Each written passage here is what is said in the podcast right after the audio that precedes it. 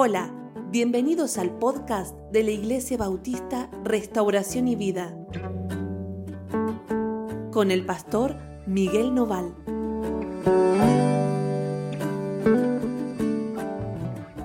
Hola, hola, ¿cómo están? Dios los bendiga muchísimo. Estamos juntos otra vez, vamos a compartir nuestro devocional de hoy en el libro de Josué. ¿sí? Comenzamos Josué ayer Seguimos, continuamos, vamos a hablar todo el mes de Josué.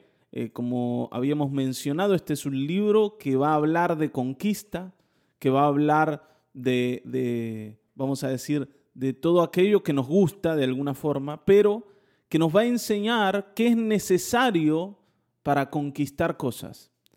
¿Qué cosas son necesarias? Ayer mencionábamos dos cosas importantes, esfuerzo y valentía esfuerzo y valentía. Era necesario para que el Señor nos abra las puertas y nos deje entrar en esa tierra.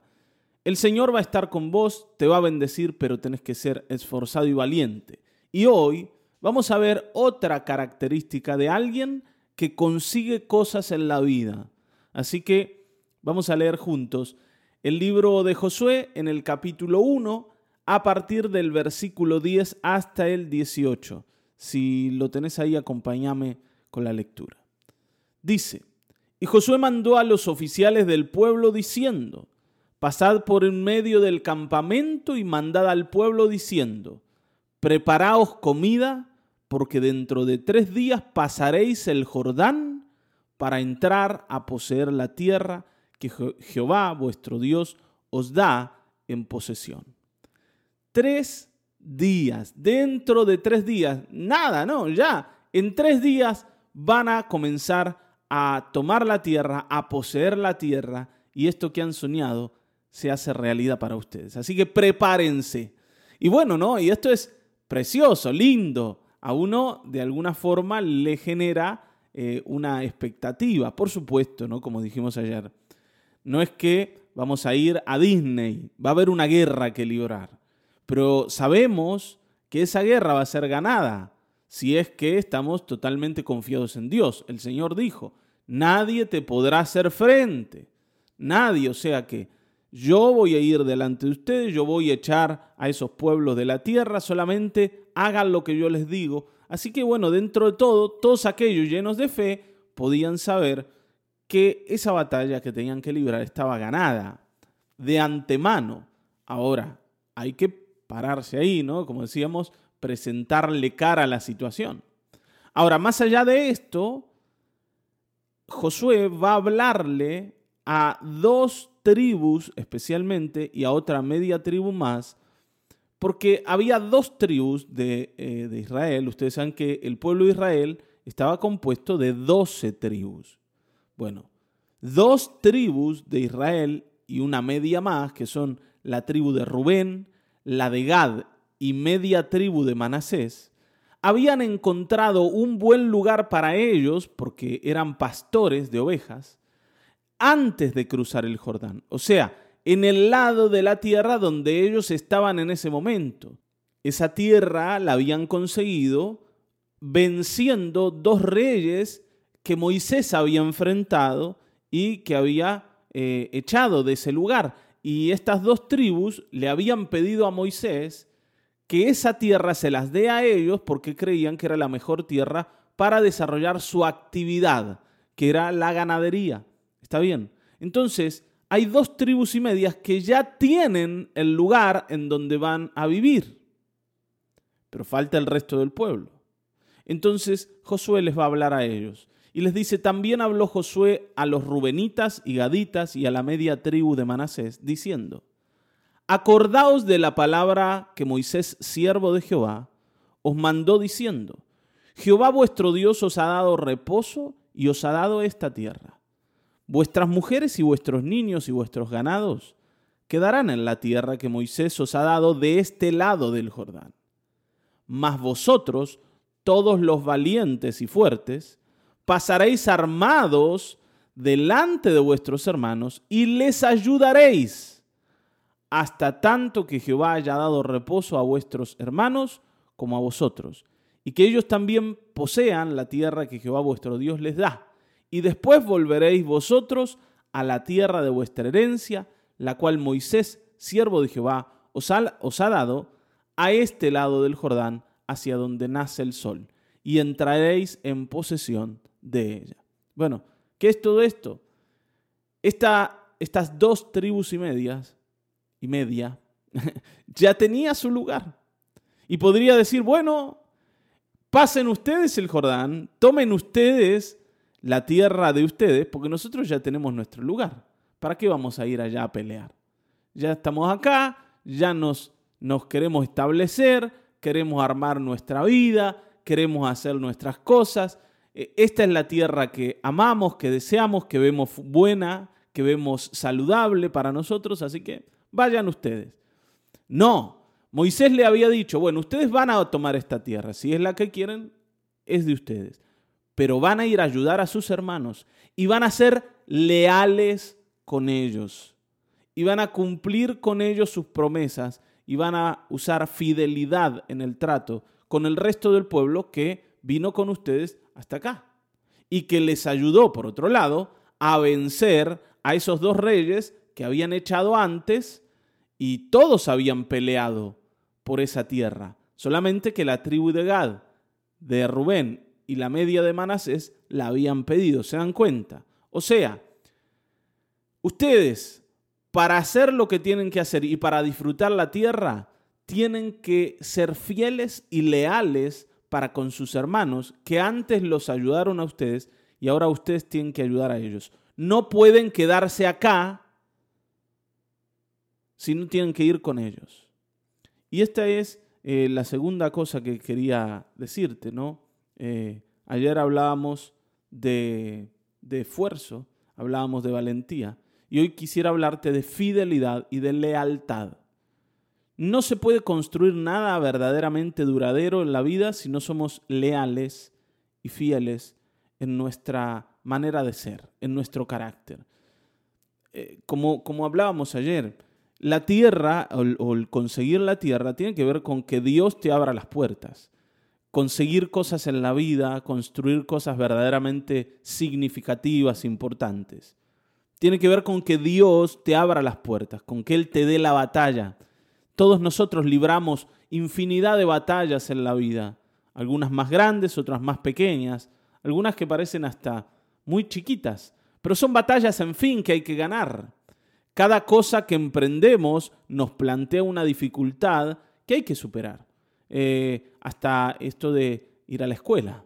¿no? Las nenas tienen sus pequeñas batallas, mis hijas, eh, cuando tienen que cumplir con los, con los requerimientos, con las exigencias, con las tareas de la escuela. Y, el superarlas, e ir avanzando, ir ganando, les da madurez, les da otras armas para enfrentarse a retos mayores. Y esto nos pasa así toda la vida. Cuando salimos de la primaria vamos a la secundaria, después vamos a la universidad o algunos van a la universidad, otros van a directamente a trabajar. Y el trabajo es un gran reto, una gran batalla que librar todos los días para traer el pan a la casa, como decimos. Y es así, te casás y bueno, y ahí peleas la, la batalla más grande, ¿no? Y el enemigo más grande no es la persona con la que te casás. Y esto es lo que tenés que también entender, el enemigo más grande no es la persona con la que te casaste. Algunos se casan para pelear, ¿no? Se casan y se suben al ring con los guantes puestos y bueno, a ver, vamos a ver quién gana, si ella o yo. Y, y eso que hacemos nos pone en un lugar equivocado. Si queremos de verdad lograr tener un buen matrimonio, vos no le tenés que ganar a tu mujer o a tu marido la batalla, vos tenés que ganártela a vos mismo el enemigo sos vos. ¿Por qué sos vos? Porque si hay algo que va a atentar en contra de cualquier cosa que vos quieras construir, es tu propio carácter, es tu propia manera de ser. Por eso Moisés le decía a ellos, miren, si ustedes quieren vivir felices acá, tienen que ayudar a sus hermanos allá. No pueden quedarse acá. Porque si son, vamos a decir, infieles, para con ellos que los ayudaron antes, ustedes también van a perder el lugar que tienen. Entonces, ustedes van a dejar a sus mujeres, a sus niños, a sus ganados acá, no, no los van a llevar allá porque no es necesario, pero ustedes, ustedes van a ir y van a pelear por sus hermanos, por una tierra que no van a tocar, que va a ser de ellos, como ellos antes los ayudaron a ustedes para que ustedes tengan la tierra que desean. ¿Cuántas veces nosotros, pensando en que estamos trabajando para nosotros, somos desleales con los demás, somos infieles, somos egoístas, le pisamos la cabeza al que tenemos al lado para ganar lo nuestro y eso que hacemos termina siendo nuestra perdición. Nunca nadie construye nada bueno destruyendo a los demás. Siempre la construcción eh, más efectiva, más duradera y más valiosa tiene que ver con que los demás también avancen. Esto es, esto es así siempre. Si yo crezco, pero los que están alrededor mío no crecen, un día mi crecimiento se va a ver afectado por el no crecimiento de ellos y yo también voy a caer. Eh, hay algo ¿no? de lo que hablamos y, ya lo vamos a tocar más en detalle, tal vez en algún grupo de encuentro o, con otras cosas como la capacitación. Estamos preparando todo un sistema de capacitación para ayudarles. Pero eh, hay una, regla ¿no? en esto del desarrollo del carácter que nos hace muy bien, que tiene que ver, o un principio, que tiene que ver con esto de ganar, ganar. No sé si alguna vez lo escuchaste. Esto de ganar, ganar, que es un, principio de carácter muy importante para entender cómo poder vivir la vida correctamente, tiene que ver con que para que vos ganes, el otro, el que tenés al lado, tiene que ganar también. En un matrimonio no puede ganar el hombre y perder la mujer, o ganar la mujer y perder el hombre, porque cuando eso pasa, en realidad están perdiendo ambos. Esto es como en la escuela, vieron que te enseñaban que más, o sea, positivo por positivo da positivo, pero positivo por negativo da negativo. No sé si te acordás de eso. Bueno, es igual. Eh, si el que tengo al lado no gana, si mi mujer no gana cuando eh, se relaciona conmigo, eh, yo pierdo también.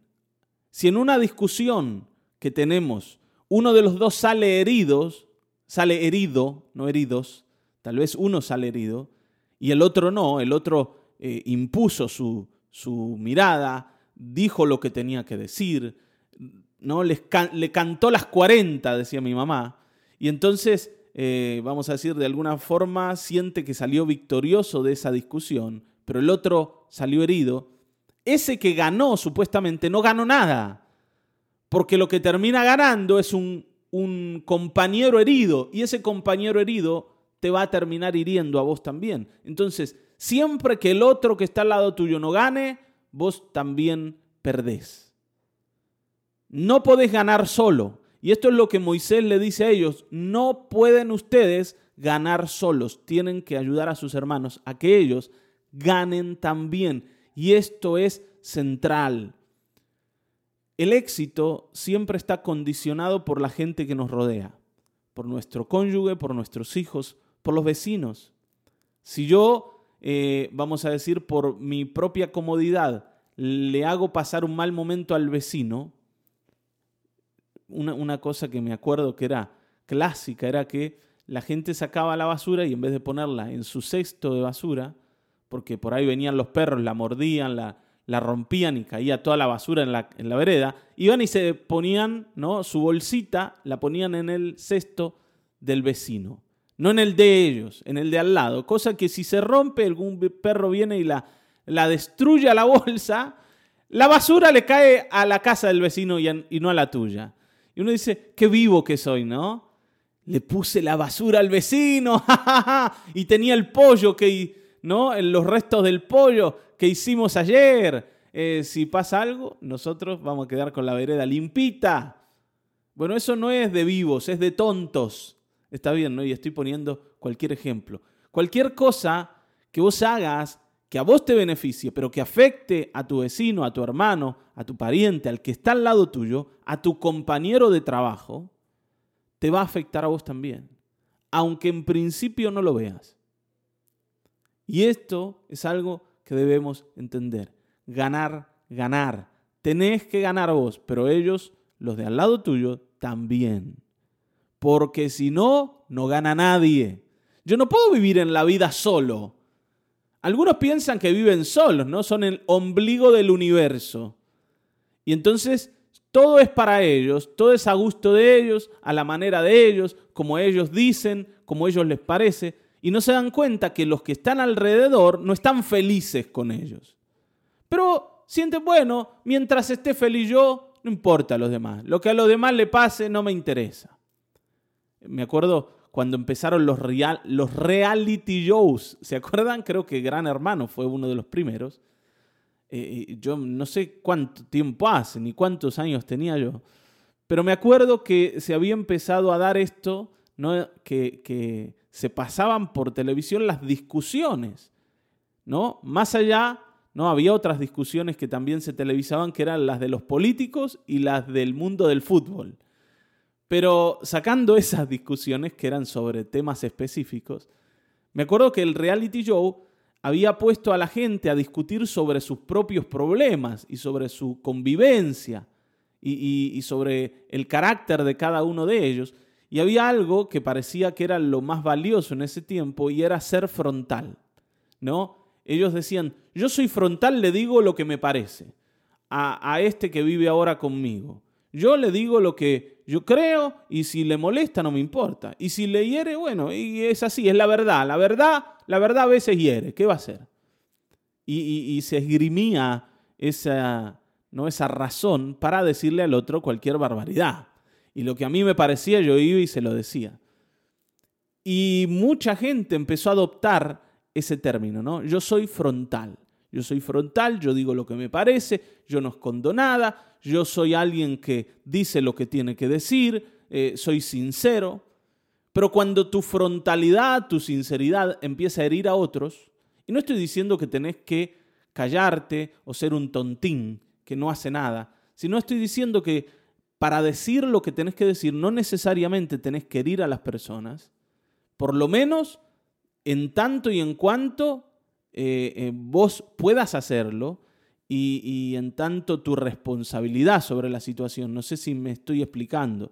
A ver, el otro puede herirse por cualquier cosa. Vos podés ser muy amoroso y el otro sentirse herido. Bueno, eso es algo que le compete a él, es su responsabilidad. Pero yo también tengo mi responsabilidad eh, en cuanto tengo que cuidar a quien vive conmigo. Porque si yo lo daño, luego Él, en algún momento, dentro de poco o dentro de mucho, me va a dañar. Porque esas heridas que quedan normalmente de nuestras relaciones son heridas que no se van con el olvido simplemente. Quedan ahí, por ahí se tapan un poquito, ¿viste? Y, por ahí parece que, bueno, que el episodio ya quedó en el pasado.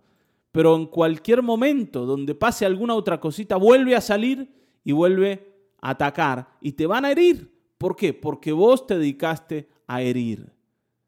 Y la persona que hace esto sistemáticamente se queda solo, sin amigos, y cuando caiga nadie va a estar ahí para ayudarlo. Y esto es lo que Josué le pide a estas dos tribus y media que hagan. ¿Está bien? Entonces, ellos le dicen, le responden y le dicen a Josué, versículo 16, nosotros haremos todas las cosas que nos has mandado e iremos por donde quiera que nos mandes. De la manera que obedecimos a Moisés en todas las cosas, te obedeceremos a ti también. Solamente que Jehová, tu Dios, esté contigo como estuvo con Moisés.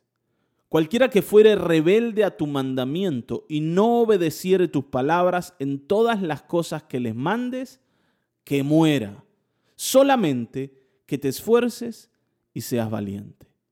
Y fíjense cómo ellos, el pueblo, también le dice a Josué, no solamente vamos a ser leales para con nuestros hermanos, el resto de las tribus que todavía no tienen su tierra, sino que vamos a ser leales con vos.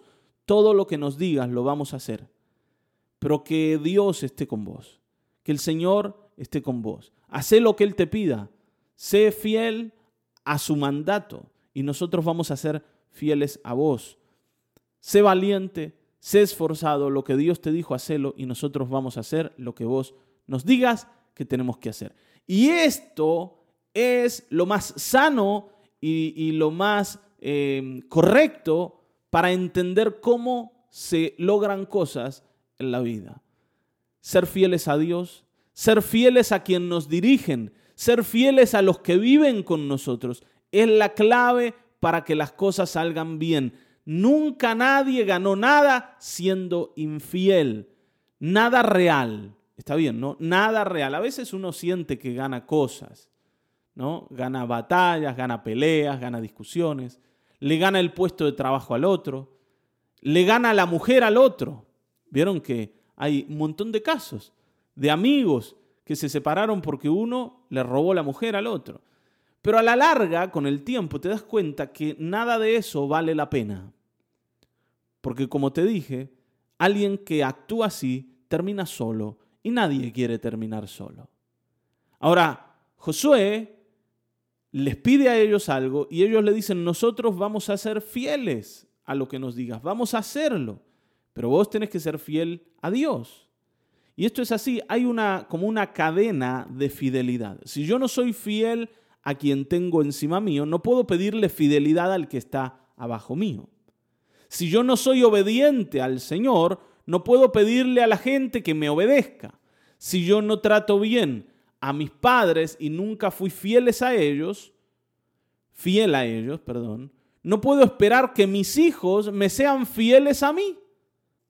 A veces no entendemos por qué la gente que tenemos alrededor, los que deberían estimarnos, los que deberían obedecernos, seguir nuestro consejo, no lo hacen. No dice, ¿por qué ellos no hacen lo que yo les digo? ¿Por qué la gente no me toma en cuenta? Y lo que no nos estamos enterando, o de lo que no nos estamos enterando, es que estamos cosechando lo que sembramos, nada más ni nada menos. Estamos recibiendo lo mismo que hemos dado en alguna oportunidad. Y uno dice, bueno, pero yo a ellos no les hice nada malo. No, no se trata de eso, se trata de que vos nunca desarrollaste un carácter obediente y por eso tampoco tenés un carácter para ser líder de nadie. Nadie puede guiar a otros si no se deja guiar primero. Y la autoridad que yo quiero exhibir en mi vida, primero la tengo que respetar en la vida de otros. No existe otra manera de hacer las cosas. Nadie tiene autoridad porque lo nombraron en algún cargo. Usted es pastor y por eso eh, hay que obedecerle. Nadie te obedece porque tenés el título de pastor, querido, ya te lo digo. Nadie te da bolilla porque alguien te puso arriba y te dijo, este va a ser el que va a mandar. Siempre la obediencia, el respeto, te lo tenés que ganar. Y si no te lo ganás, no lo vas a tener. Y si bien hay una, una gran parte de esa ganancia que tiene que ver con, con tu accionar en el hoy, con tu manera de hacer, con tu capacidad de gestión, mucho de ese respeto se gana en lo que la gente no ve, en tu forma de obedecer, en la relación que tenías con aquellos que vinieron a guiarte a vos. Ahí se gana el respeto. Cuando vos fuiste alguien que supo obedecer y ahora sabes cómo guiar a otros porque un día te dejaste guiar. No sé si me estoy explicando, yo creo que sí, ¿no? Y no es difícil de entender. Para ser exitosos tenemos que ser leales. Para ser eh, gente que logra cosas tenemos que ser fieles, porque esos logros, esas cosas que vamos a lograr, siempre van a venir de la mano de aquellos que nos acompañan en la batalla. Nadie gana la guerra solo. Nadie con una ametralladora va a vencer al ejército que viene delante. Está bien, ¿no? Eh, siempre la batalla la ganamos juntos. La guerra la ganamos entre todos. Y para eso yo tengo que asegurarme que el que está al lado mío no me va a atacar a mí en medio de la batalla, sino que va a usar fidelidad. ¿Por qué? Porque yo he sido así con él o con ella. ¿Entendés esto? Yo creo que sí. Y me parece que hoy deberíamos evaluarnos y ver qué tipo de carácter tengo. ¿Tengo un carácter fiel y leal o un carácter desleal e infiel? un carácter egoísta que busca solamente lo suyo. Esto practicalo es algo que se practica todos los días. Cuando te enfrentas a una situación que hay que resolver con tu mujer, con tu marido, con tus hijos, cuando algo podés hacer por los demás, aunque tal vez eso que tenés que hacer te traiga incomodidad o un esfuerzo extra de lo que, de lo que tiene que ver pura y exclusivamente con lo tuyo, eh, tenés que hacerlo. Tenés que hacerlo. Tenés que ser misericordioso, compasivo, dadivoso, generoso con los demás, porque ellos un día te van a pagar con esa moneda.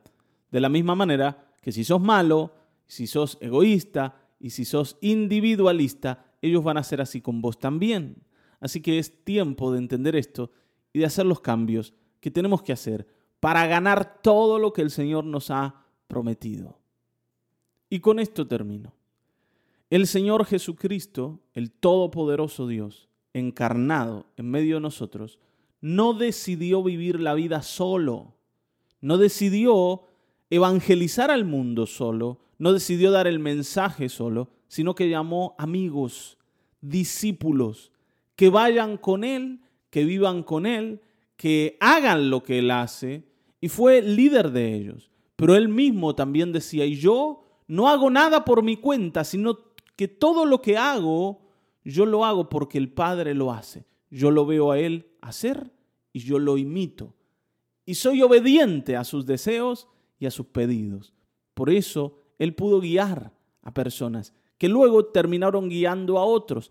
La iglesia, de, la iglesia se desarrolla así, con lealtad, con fidelidad y con amor unos por otros, nunca solos. Así que busquemos esto en el Señor. Amén, oremos. Padre, gracias por este tiempo de reflexión.